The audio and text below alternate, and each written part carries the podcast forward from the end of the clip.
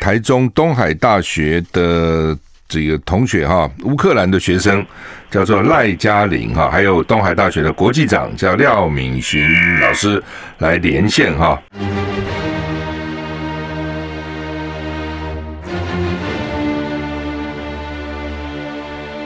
赵少康时间，吃喝玩乐骂，和我一起快意人生。我是赵少康，欢迎来到赵少康时间的现场。台北股市现在涨一百七十二点，昨天台股台股跌一百七十一点，好，现在涨一百六十五点啊。要把昨天的跌下去的补回来啊？为什么？因为美股又涨啊！美股到底是真的开始谷底反弹，还是熊市反弹啊？道琼现在涨一百九十四点，涨零点六四个百分点。昨天晚上的哈，纳斯达克呢，就是我们清晨的哈，纳斯达克它涨一百七十九点。涨一点六二个百分点 S M P 五百呢涨零点九五个百分点，费城半导体呢小跌零点六五个百分点。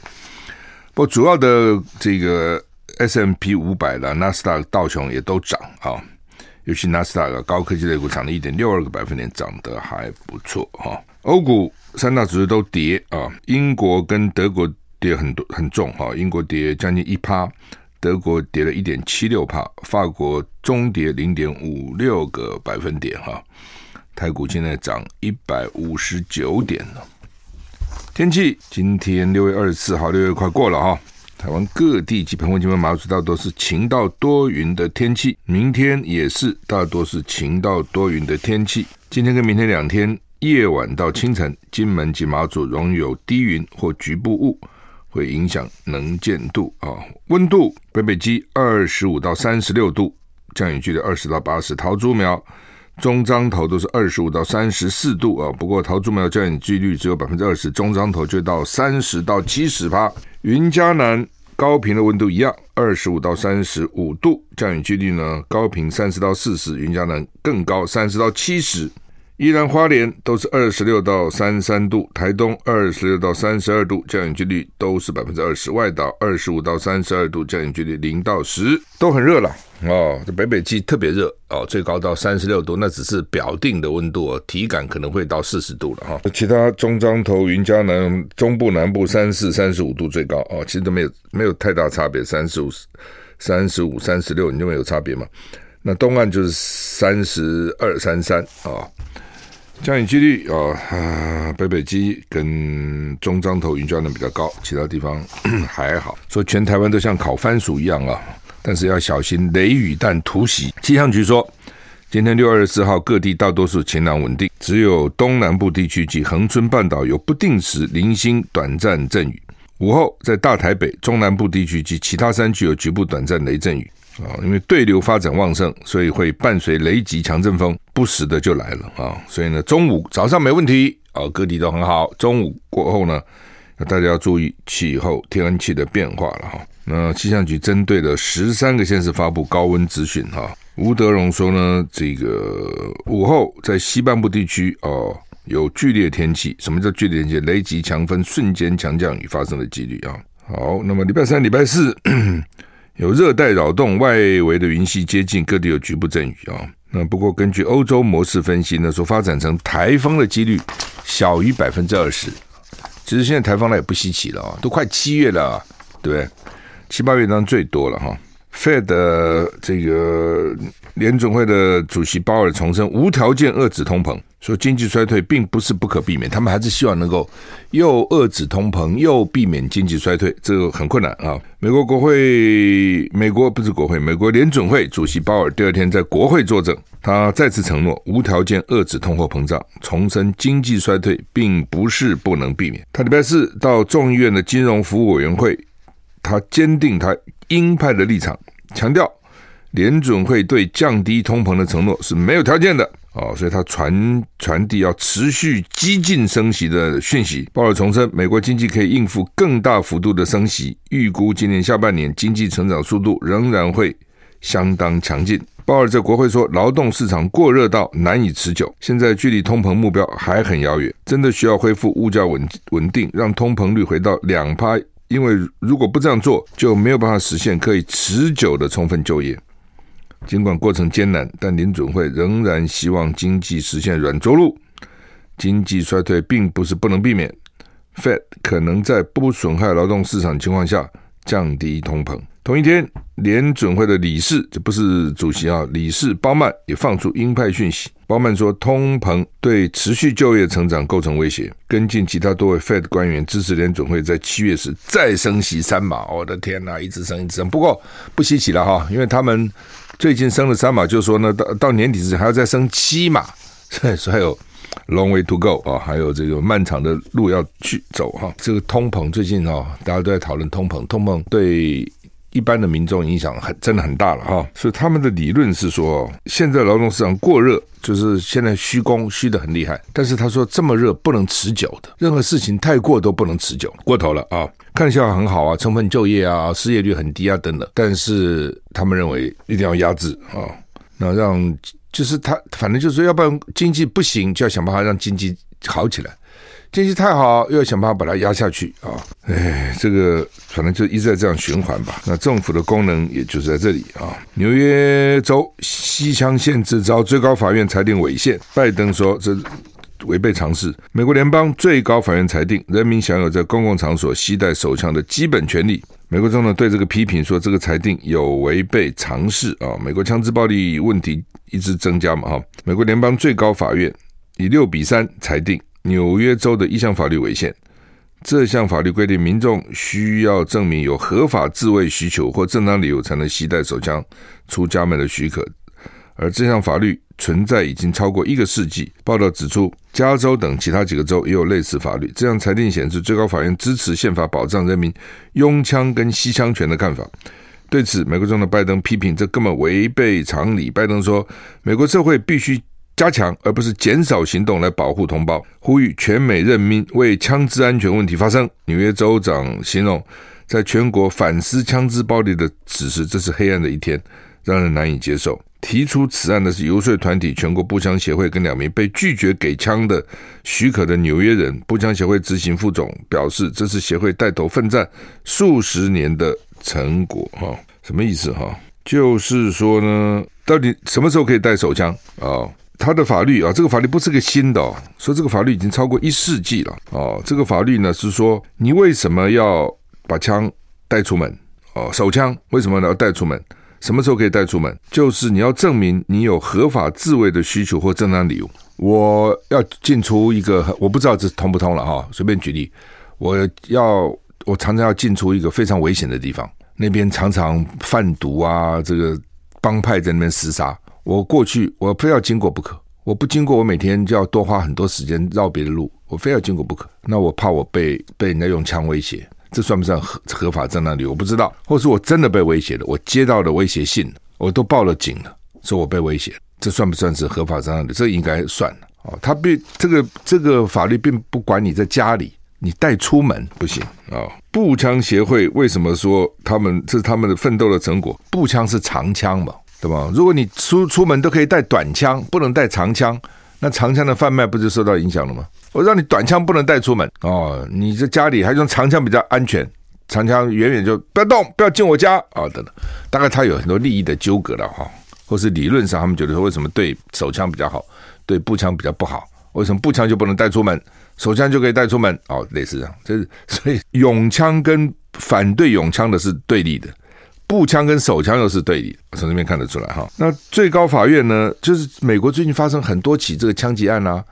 照理讲，最高法院应该怎么怎么合法正当理由带枪出去，你都要反对。那将来任何人都可以不带不用理由就可以带枪出门了。注意，这是最高法院是九个大法官的裁定啊，六比三，这表示什么？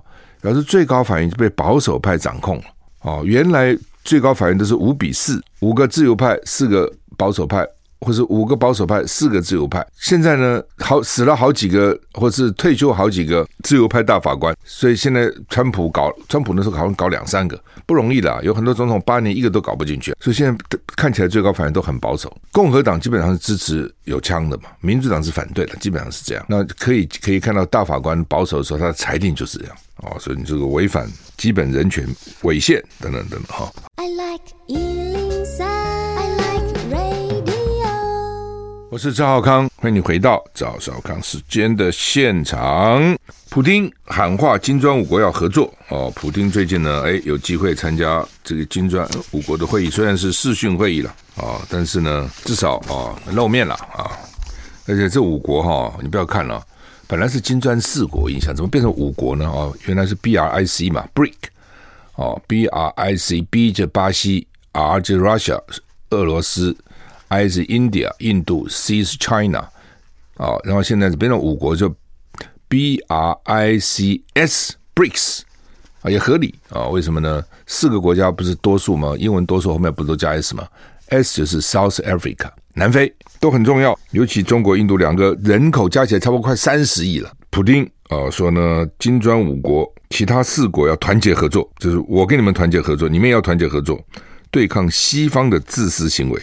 哦，他说准备推动金砖五国参与全球事务。到现在为止，二月二十四号到现在今天几号啊？六月二十三号，所以已经刚好四个月，满四个月了，就是一百二十天了啊、所以普丁说，西方国家利用金融机机制呢，把自己的总体经济政策错误转嫁到全世界。他说现在呢，全世界更需要金砖五国的领导，要发展呢团结正面的道路。他说：“金砖五国可以期待获得许多亚洲、非洲跟拉丁美洲的国家支持，因为这些国家希望拥有独立政策。其实老共哈把国民党赶走以后哈，他在全世界搞的就是这个。因为那个时候美国跟台湾好嘛，大国跟台湾都还还还好，都维维持一定的邦交。那老共就另辟蹊径，所以他当时就亚所谓的亚非拉、亚洲、非洲、拉丁美洲比较穷的、比较弱的。”意见大家比较听不到，从这里下手啊，所以他下了非常多功夫在亚非拉啊。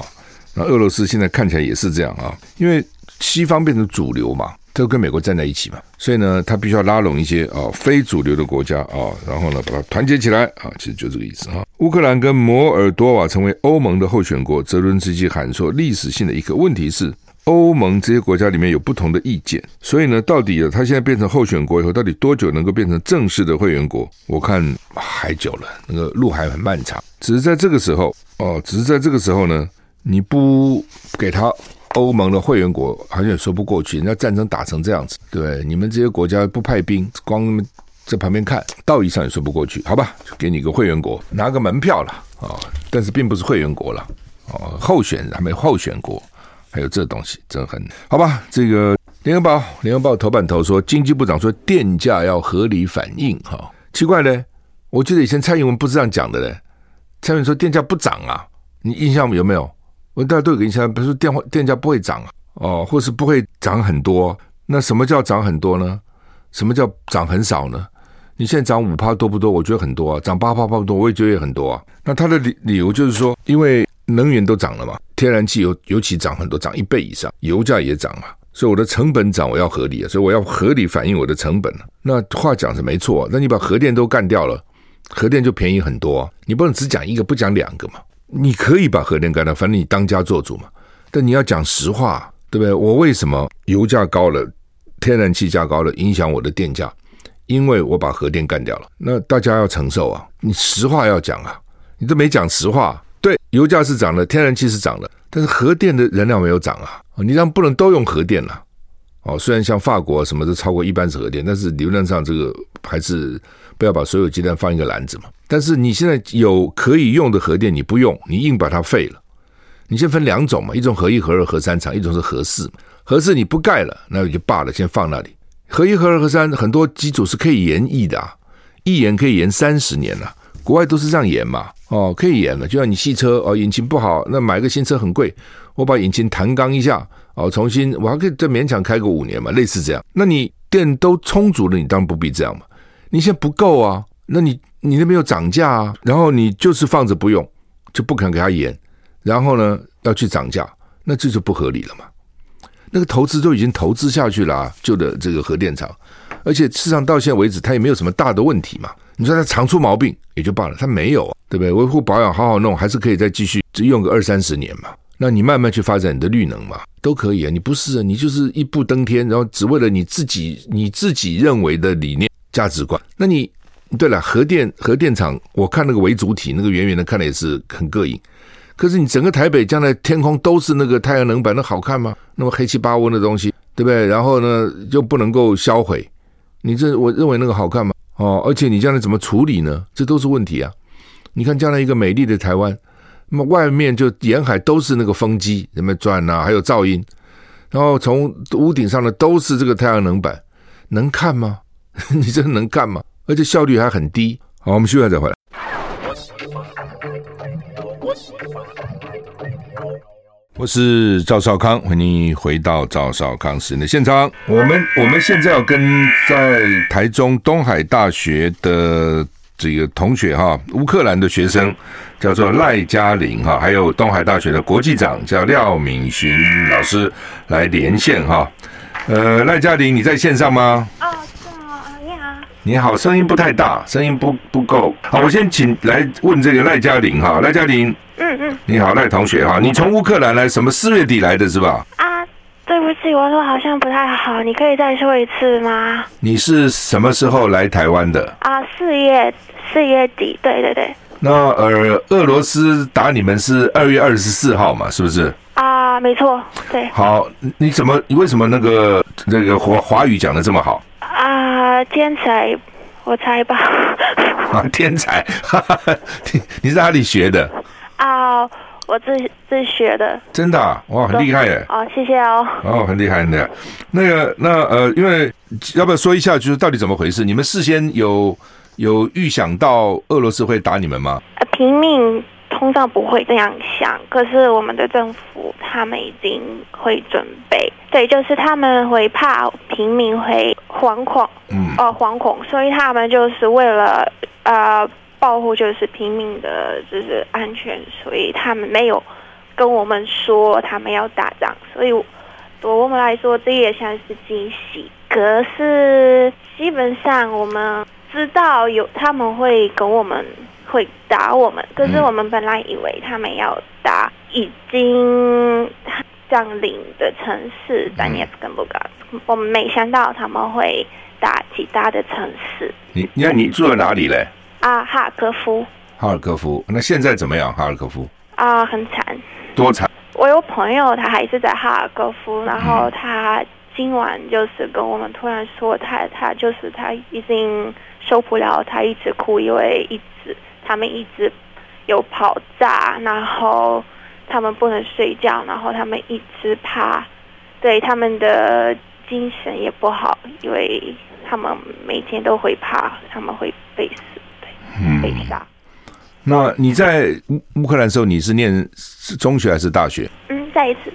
你在乌克兰的时候，你念什么学校？师范大学，哈尔科夫师范大学。哦，师范大学，将来当老师就是。那死伤的情况怎么样？房子都被炸毁吗？我的房子我不知道。嗯嗯，对。可是最被摧毁摧毁的的城市城市部分就是哈尔科夫的东部，可是我住在南部，所以应该虽然我们我的我的。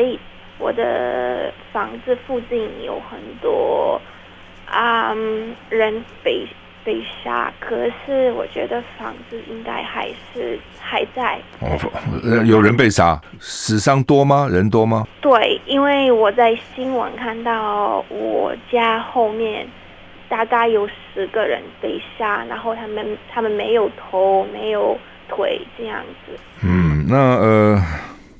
所以你刚刚讲说，政府可能知道俄罗斯会打，但是没有告诉人民，所以人民完全不知道，想都没想想到就打来了，就是了。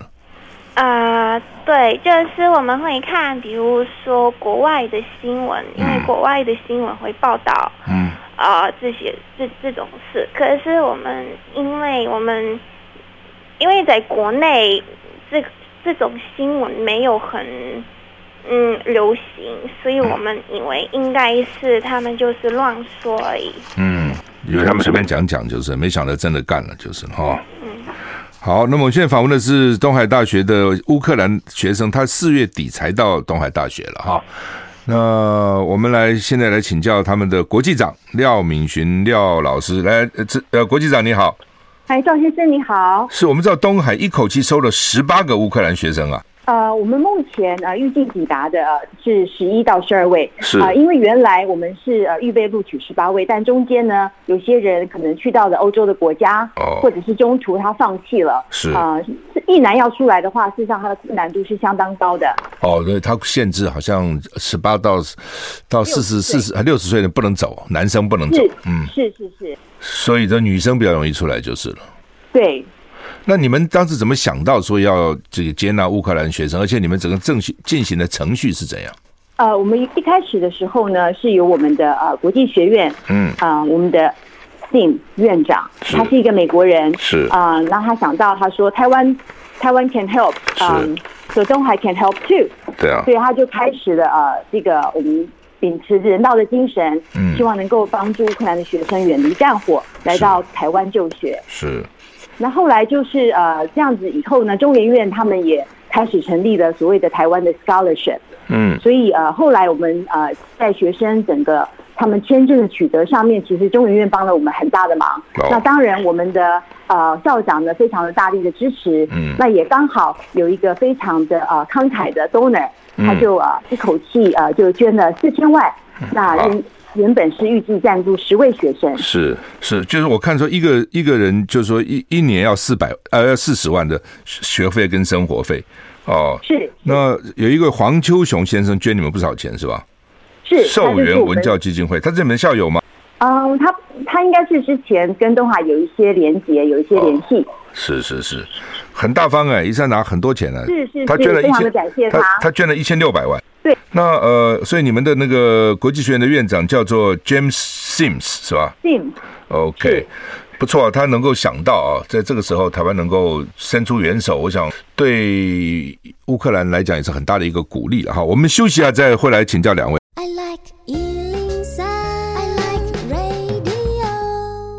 我是赵少康，欢迎你回到赵少康时间的现场哈。我们现在访问的是东海大学的这国际长。廖敏勋廖国际长跟乌克兰的学生啊啊赖嘉玲赖小姐赖同学哈，继续请教这个廖呃廖执行长哈。那呃你们乌克兰那么远哈，你怎么去招募这些学生呢？嗯，一开始的时候呢，我们就是呃透过啊我们的外馆。是。啊，那我们在呃华沙那边，嗯，外馆他会帮我们，就是把我们的连接放上去，嗯，那啊、呃，就是透过这样的管道。那当然啊、呃，后来我们也呃收了一些呃中研院那边啊、呃，原来他们跟呃波兰的科学院啊、呃、就有一些的 agreement，嗯，所以呢，我们也收了一些他们的学生，嗯，所以是两个管道一起，就是啊、呃、中研院那边，然后加上我们自己。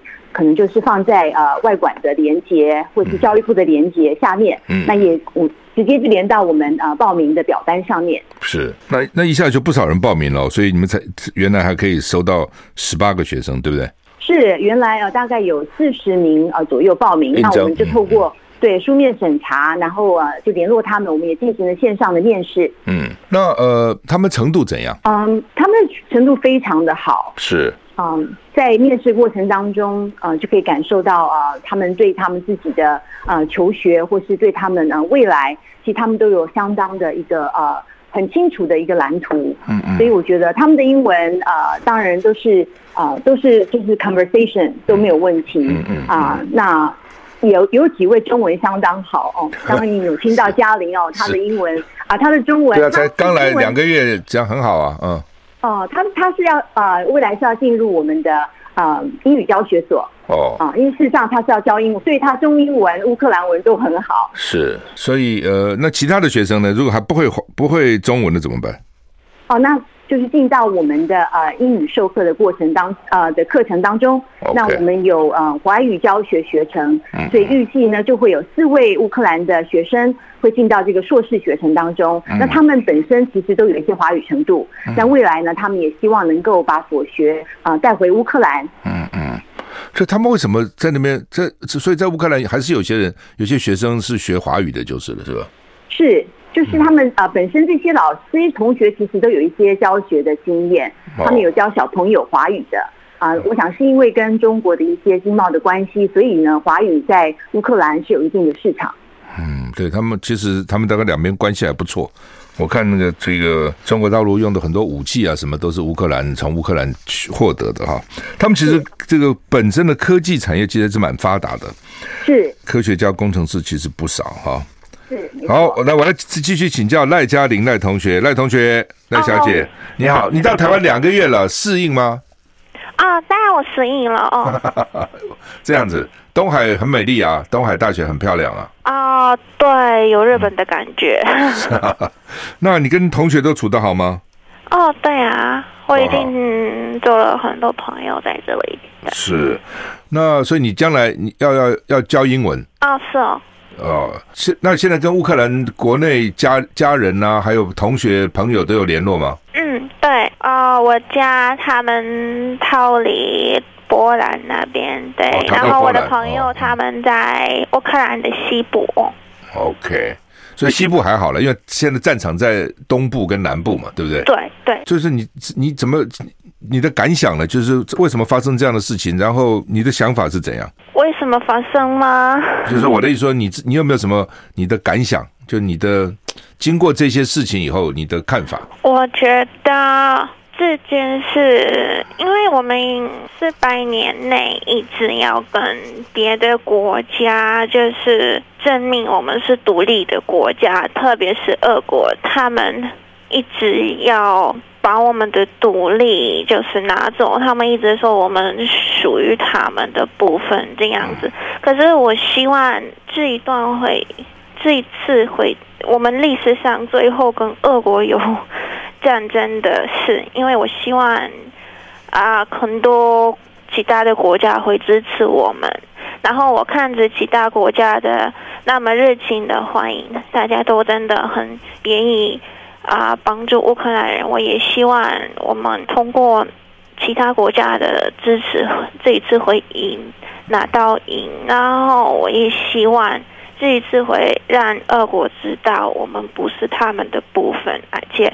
我们跟他们没有什么关系，我们有自己的语言，我们有自己的文化，然后我们有自己的思想，跟他们没有关。对，俄国人多吗？就是说，因为你们在就在俄国旁边，而且以前苏联的时候，俄罗斯跟乌克兰关系很很好嘛。那有很多乌俄国人在乌克兰吗？我不会说我们的关系很好，就是他们统治我们，我们也没办法。就是他们要我们说他们的语言，他们也要我们啊受到他们的文化，所以这样子我也不觉得什么好的关系，而是应该是他们要控制我们的关系，对，强迫你们就是。对，可是。这也没错。苏联的时候，很多苏联的国家都混在一起，然后我们也有很多俄国人，我们也有很多白俄罗斯人，也有很多卡扎克斯坦人。就是因为苏联的国家都要，他们的目标就是把所有的人混在一起，然后说我们正确的是一个国家这样。嗯嗯，好，了解。那请教廖国际长哈啊。那个，你们还有呃，还有计划要收更多的乌克兰学生吗？嗯，目前的话，大概就是呃，到这个阶段，可能就是预计到呃十一或十二位左右。是是，接着接着看情况吧，哈、哦，就是说看状状况怎么样嘛，哈、哦。就原来你们其实已经核准了十八个学生嘛，哈。对对对，那可能他们有的时候到别的地方去了，或者中间会有一些变化了哈。是，他有些就放弃了。嗯嗯，好，那么不过你们动作很快啊，这也很不简单啊，立刻就就伸出援手，我觉得这个速度非常快，而且立刻就把学生接来了哈。对，我们三月十七启动，然后四月二十三嘉玲就到了。是是，好，今天谢谢赖嘉玲，也谢谢廖敏寻国际长。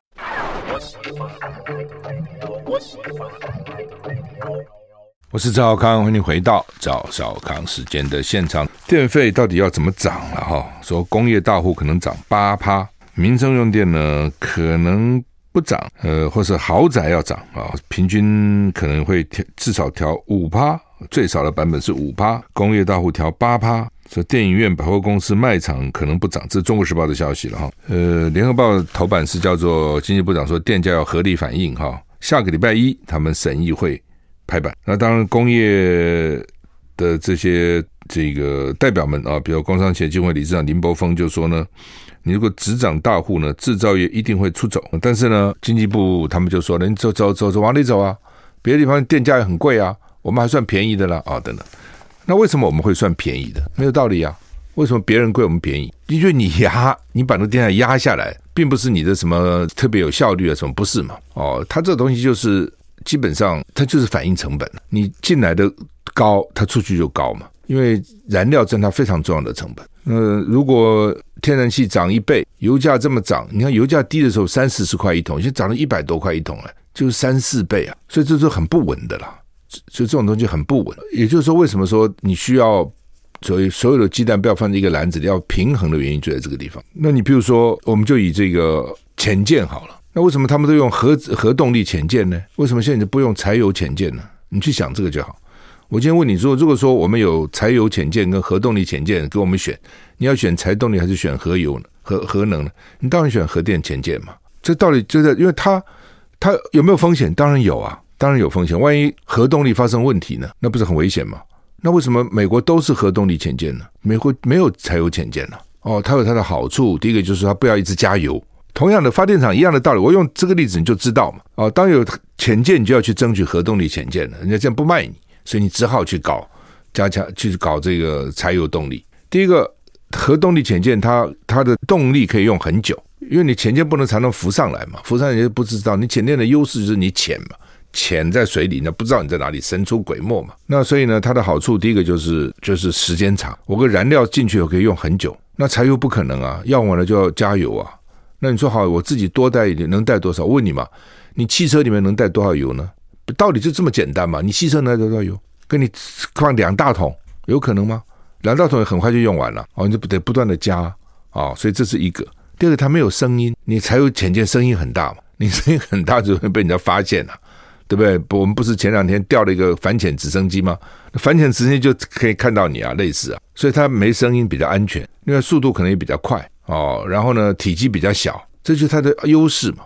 那它有没有坏处？当然有嘛，当然有坏处。比如它建设成本比较高，技术难度比较高，万一发生危险很麻烦。这你拿到路上来看发电厂是一样的。如果没有核电厂好不好？当然很好啊，没有当然没什么不好，因为核电厂是有风险。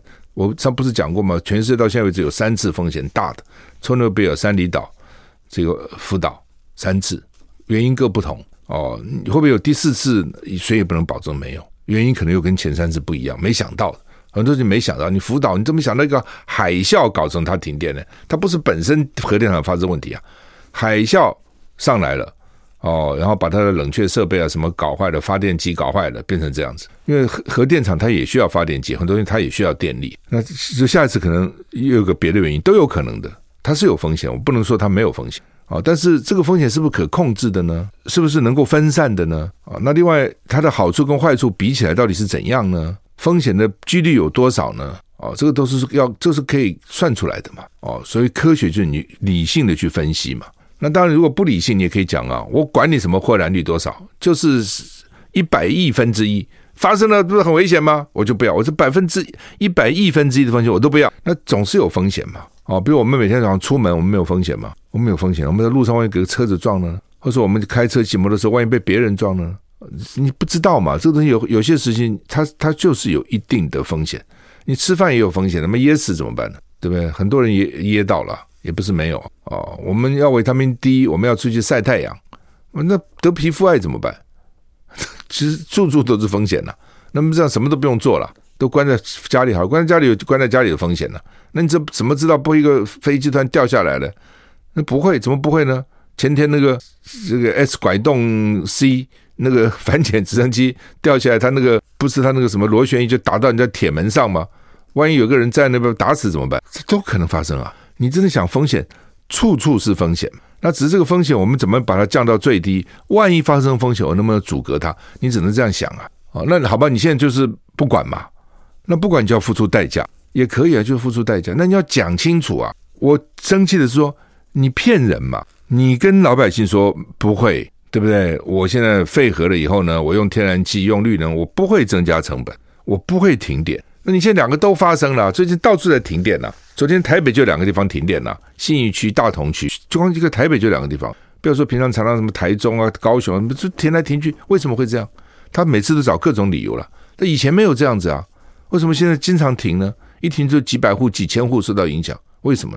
就是你捉捉襟见肘了嘛，你电就是不够了嘛，你听还偏偏要跟我讲够，每次那个备载电，你看昨天直到五趴，哎，最 critical 最。用电最厉害的时候，只剩下五趴的备载，随便出个问题你就很麻烦，而且贵啊，要涨价了。你不是不涨吗？怎么现在说涨还要合理合理反应？什么叫合理反应？你以前不讲合？你以前为什么不讲说我们要这样做这样子，然后我们电价会合理反反应？为什么不讲？你现在讲了，没办法了，连八栋冻成台电亏损的，还很觉得台电的天然气是跟中油买哦，这个难兄难现在都亏损非常严重。那亏损，大家说没有涨价，啊亏损就亏嘛？